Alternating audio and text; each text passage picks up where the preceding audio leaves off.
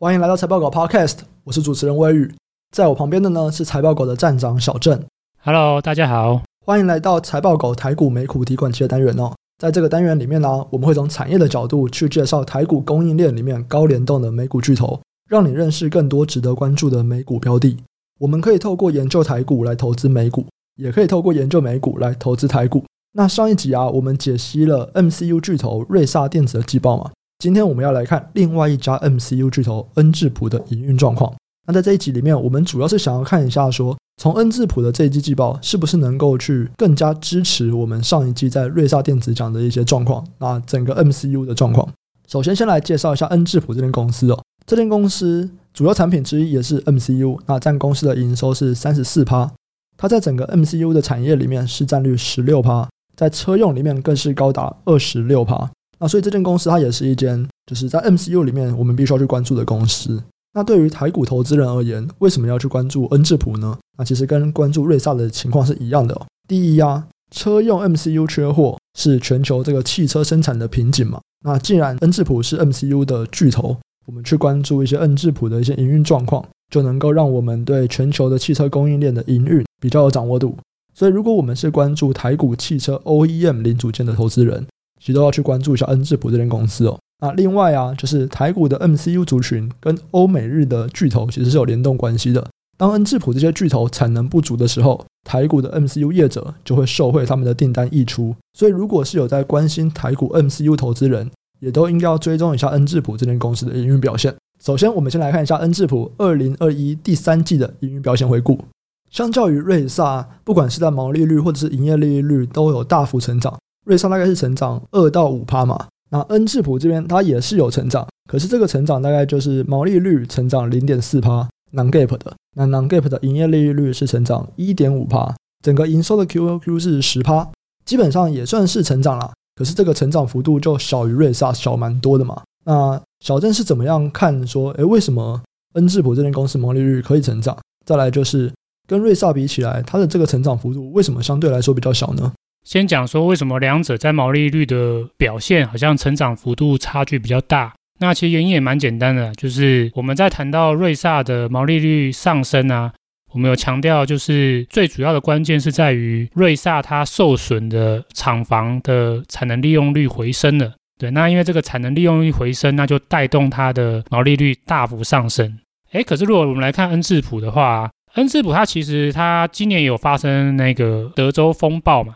德州风暴导致它在当地的两个八寸厂，那受到这个风暴停电而受损嘛。恩智浦这两个厂房，其实在第二季就已经算是恢复了，所以基本上在第二季季底啊，它的产能利用率就已经就是提升到蛮高的水准了，甚至可能是超越就是风灾以前的就是产能利用率了。所以第三季的话，它的产能利用率可以提升的幅度就很有限了。所以第三季的话，呃。因为没有产能利用率再度大幅提升的这个效应，那就导致恩智浦它在毛利率的提升的幅度，它就远小于瑞萨的第三季表现。瑞萨的上一季毛利率成长最主要的贡献是来自于产能利用率提升嘛？那如果是恩智浦的话，这一季的毛利率提升主要是来自于它的产品组合改善。那其实这个产品组合改善也算是高于公司的预期啊。那公司其实比重最大就是车用晶片。大概占公司的营收就五成，工业的话也差不多有占差不多两成啊。所以就是说，公司其实它的整个整体营收里面有非常高比重是来自于车用跟工业这一块的话，相对于毛利而言是比较高的业务。那它还有另外两块业务，就是像有一个是行动或者是通讯，这是毛利率是比较低一点的。对，或者相对可能是比较偏向稍微消费性一点的这个产品。那所以我们如果看到这一季公司这几个产品线的成长表现呢、车用跟工业是成长最高的，车用成长十五点六趴，工业相对于上一季是成长六点三趴。可是如果是像我刚刚提到的行动晶片呢、它这一季是衰退负零点六趴。所以这样一来一回啊，那就代表这个比较高毛利率的这些个产品线，车用跟工业的比重就上升了，所以公司的整体的平均毛利率也跟着上升。那因为这个成长，以公司的说明来看，看起来是算是有高于公司的预期啊，所以就是公司认为就是说，诶，他们这一季的毛利率上升还是比他们原本预期的再好一点，算是接近他们上一季财测范围的上缘嘛。所以产品组合改善就是恩智浦这一季毛利率能够再上升的最主要原因。那接下来啊，如果我们看向未来，我们都拿恩智浦跟瑞萨做比较啊，因为瑞萨就是龙头嘛。我们帮大家回顾一下，在上周我们瑞萨那一集讲的几个重点。第一个重点就是说，瑞萨电子第四季的毛利率应该会衰退。那这个衰退除了产品组合的表现变正常，包含说车用的比重会拉回来。那比较负面的一个因素就是在于晶圆的成本还有代工的成本上涨，这个东西会影响到毛利率。瑞萨电子是说他们第四季会因为这个原因、啊，导致他们的毛利率稍微的下滑。可是我们也认为，他明年重新再谈合约的时候，应该是有办法转嫁给客户的。那我们在恩智浦这边也会看到相同的说法嘛，就是在讲说金元的成本上涨可能会影响到他们的毛利率。那他们明年其实应该是有办法去重新拉回来。这样，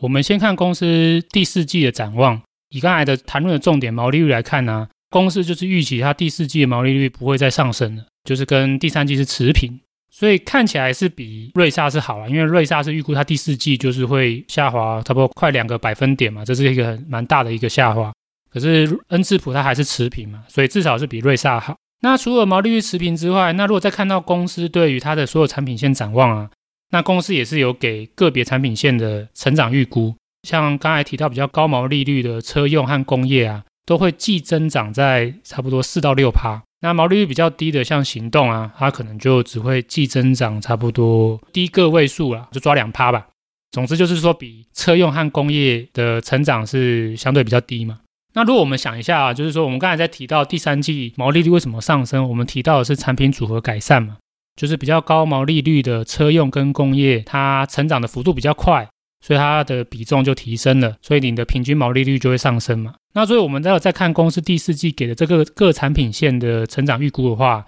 车用跟工业成长的比较快，那我们可以预计车用跟工业应该第四季的比重又会再上升，因此毛利率又会再上升嘛。所以这个是一个合理的推估嘛？诶，可是今天产品组合改善了，可是公司却给它第四季的毛利率只是持平的预估，那就代表一定有什么东西是把这一个产品组合改善带来的成长效应给抵消掉。嗯，那其实公司没有提到这一点，他就轻轻带过，他也没有讲有什么负面因素了。那如果要我们自己去猜或想的话，如果像比较瑞萨啊，或是比较盛群，或者说其他相关的业者的话，我自己就是猜测，的确应该抵消的负面因素就是晶圆代工费用跟原料价格上涨。对，那这个就把公司的产品改善的效益就抵消了。那只是说，可能公司预估他们的晶圆代工费用跟原料上涨对他们产品线冲击没有像瑞萨这么大，所以他们给的第四季的毛利率展望比瑞萨好一点。所以这是我的观点，就是说第四季其实认真而言，毛利率展望不算好了。以我来看，恩智浦的第四季营运成长应该算是就是成长放缓，在毛利这边特别的明显，因为他们的毛利率从去年来算的话，应该是连续六季上升。可是，在第四季他们这样的预期的话，就第四季不再上升了。我认为是不是那么好的一个征兆啊？就是说你毛利率没有办法再上升了。那我个人认为，其中一个原因应该就是因为晶圆代工费用跟原料价格的上涨抵消了其他面向的改善。你刚刚说恩智浦在成本上涨的影响，估计的没有瑞萨那么大。这合理吗？因为理论上来说，他们的成本上涨幅度应该要是差不多的吧？因为他们就是像同样那几间公司卖晶圆啊。其实这是好问题，这个东西我自己也在想。不过因为公司没有给太多的观点，所以我们只能自己猜啊。那因为是自己猜的，所以大家可能如果想听的话，就先当做是我们自己的臆测，不能够算是事实，因为这些都不是公司自己有出来证实的。那所以我如果在想说，瑞萨到底跟恩智浦还有什么点是有差的？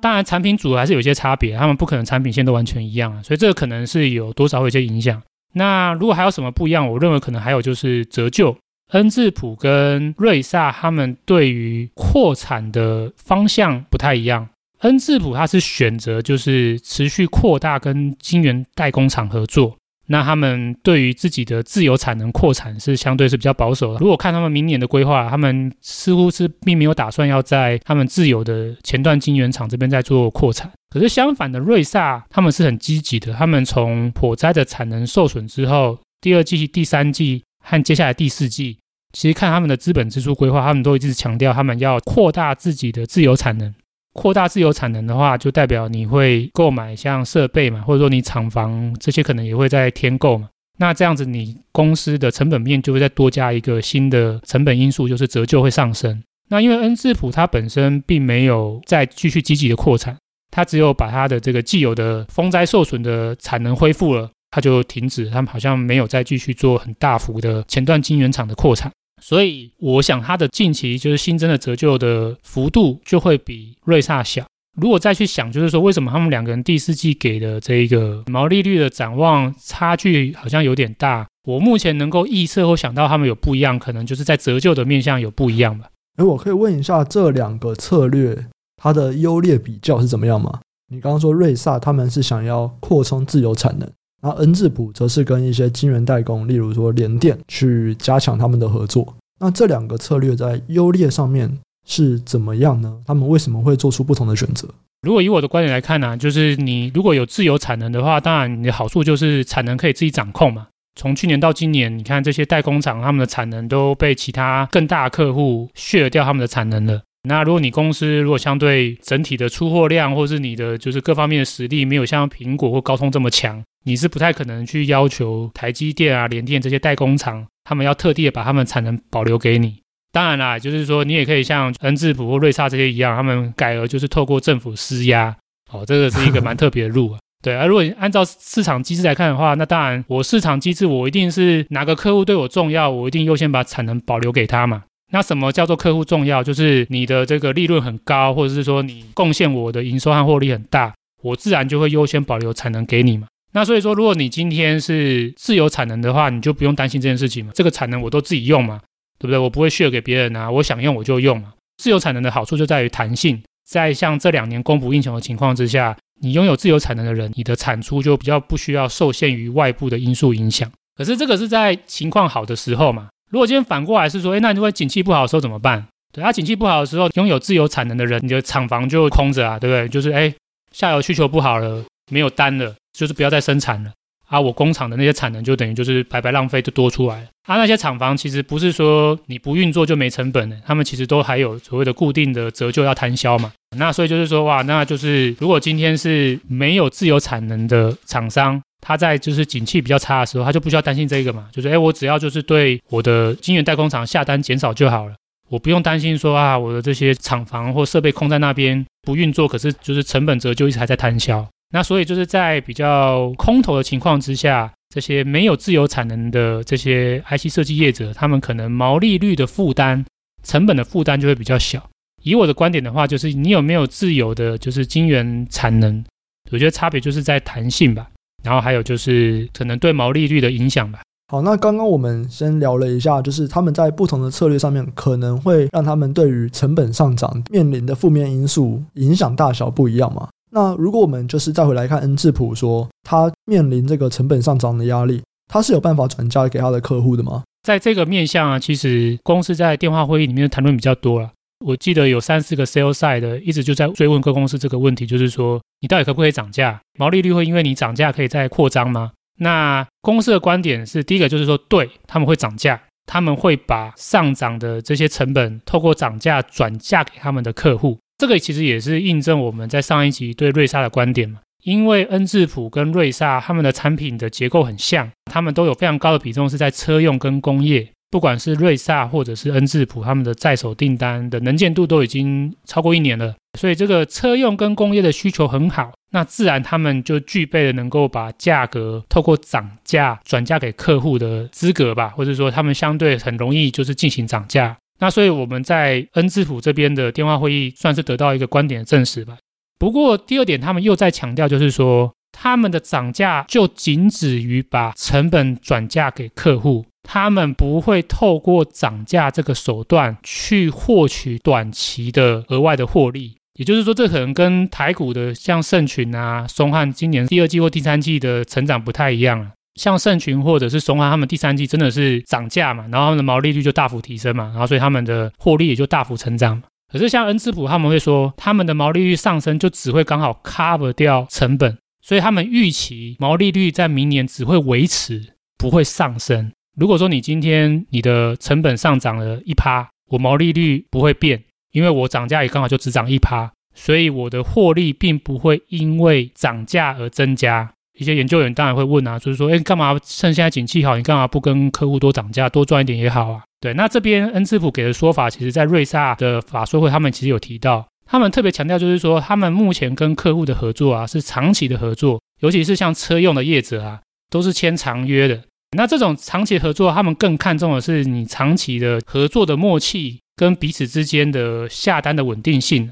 所以他们非常在意这种就是长期的信任跟合作。他们并不希望说哦，因为我短期哦这个景气很好，我就卡你的油，我就多涨一点从你这边赚。对，那这样子万一之后哎景气没那么好了，完蛋，反过来是你要欺负我，或者你要跟我砍价，或者说你就把单转给别人。他们希望能够维持长期的合作关系。所以呢，他们特别强调，就是说他们只会涨他们应该涨的。以公司的观点来看呢、他们同样也提到说，他们最多就是半年会再调一次价格，而且他们不会趁这个时间点去多赚获利。那所以以这样观点来看的话，就是说没有错，他们明年应该是不会有因为成本上涨而带来的这些对毛利率的负面影响。不过，我觉得投资人可能也不要预期说，因为涨价，他们的明年的毛利率会大幅上升。因为瑞萨跟恩智浦都已经提前打预防针了，他们已经强调他们不会为了涨价而涨价，所以他们都预期就是明年的毛利率顶多持平。在毛利率这边，我觉得听起来啊，瑞萨跟恩智浦他们的方向都蛮一致的嘛，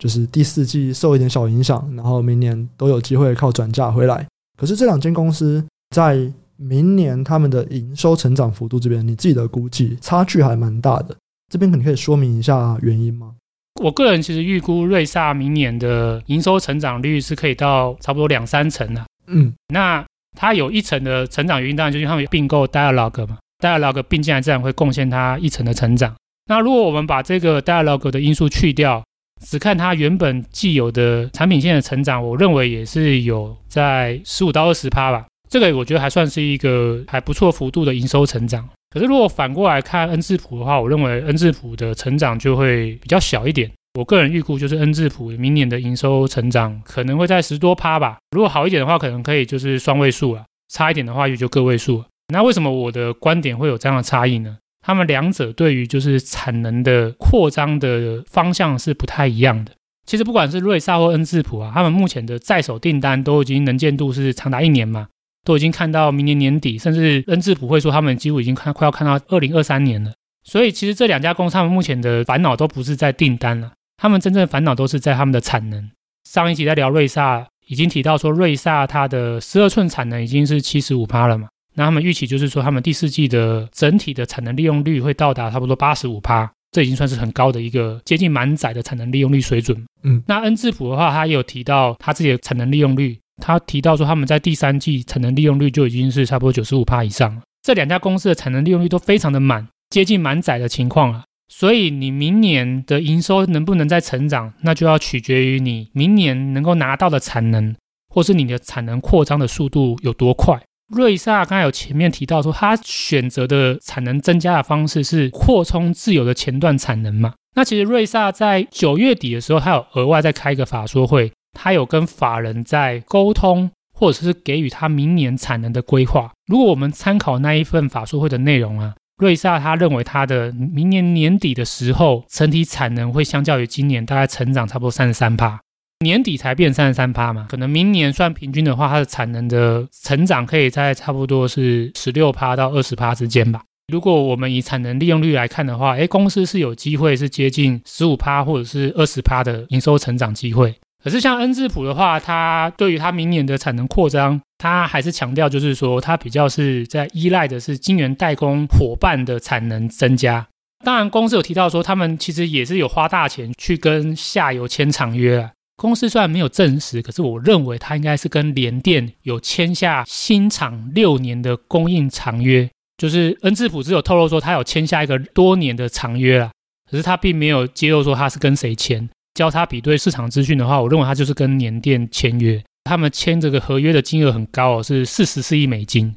所以这样看起来是，哎，这样好像也是有产能扩张嘛。如果真的，如果我们预测是联电呢，如果我们来看联电它的这个比较新厂的产能规划的话，以公司揭露的新厂，我猜测是十二 A 啊，十二 A 的这个投产就要等到二零二三年才会投产。那也就是说，恩智浦这个合约很有可能是在二零二三年才会发酵。所以这样对于明年的产能其实是没有太大的帮助。所以我们还是得要看明年它配合的这些晶圆代工厂，他们实际在二零二零二二年他们的扩产状况到底是怎么样？如果我们参考一些就是研调机构来看的话，大概十二寸会比较高啊，十二寸估计会扩产差不多是十五趴吧。八寸的话就很少，八寸的话可能就是产能的增加还是有六趴。所以以这样来看的话，因为恩智浦它有部分的产品是用八寸的晶圆厂生产，有的部分是下给就是十二寸，就是台积电。如果这样我们平均一下的话，那大概恩智浦它明年的出货量就会受限于这些晶圆代工厂在明年的产能成长还是有限。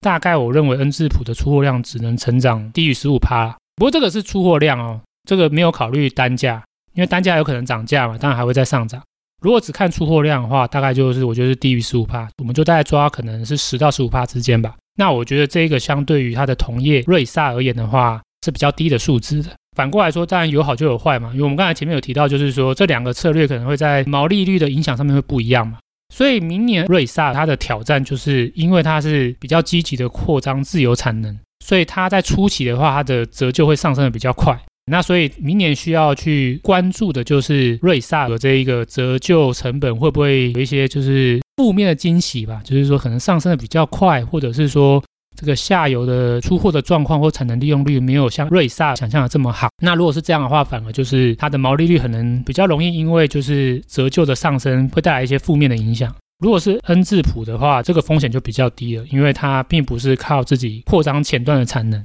对，或者说恩智浦它的明年扩展比较是放在后段呢、就是封装和测试的这边，啊，封装跟测试这边的投入金额一定是比前段少嘛，所以它的折旧的负担在明年增加的幅度会比较小一点，所以我预估就是恩智浦明年毛利率的波动相对而言会比较低一点，这个可能就是这两个策略对不一样的公司带来的好跟坏的差异吧。哎，我不确定你刚刚有没有一些地方是瑞萨讲成恩智浦，不过我这边就全部来整理一次啊。就是因为瑞萨它是在扩充自由产能，所以对于瑞萨来说，折旧对于毛利率的影响会比较大。就是要关注到的是它的产能利用率有没有办法拉起来，不然它的折旧就会吃掉很多的毛利率。那恩智浦就比较不会有这方面的问题，恩智浦的毛利率会比较稳定。对，没错。好，那最后啊，我们就来看一下相关的产业链吧。在我们上一集瑞萨那一集，我们提到了相关产业链有两个观点嘛。第一个就是同业的台股消费性 MCU。我们在上一集我们是认为说台股的消费性 MCU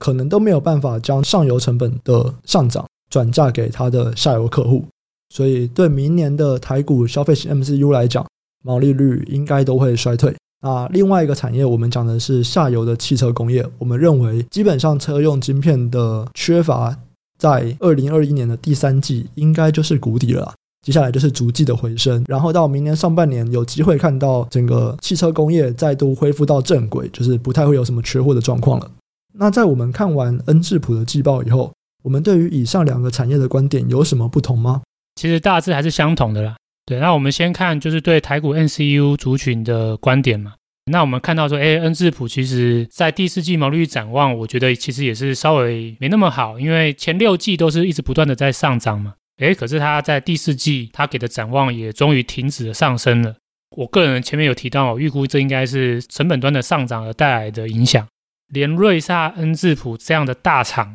他们在第四季给的毛利率展望都已经没有办法再上涨，甚至是瑞萨还是下滑了。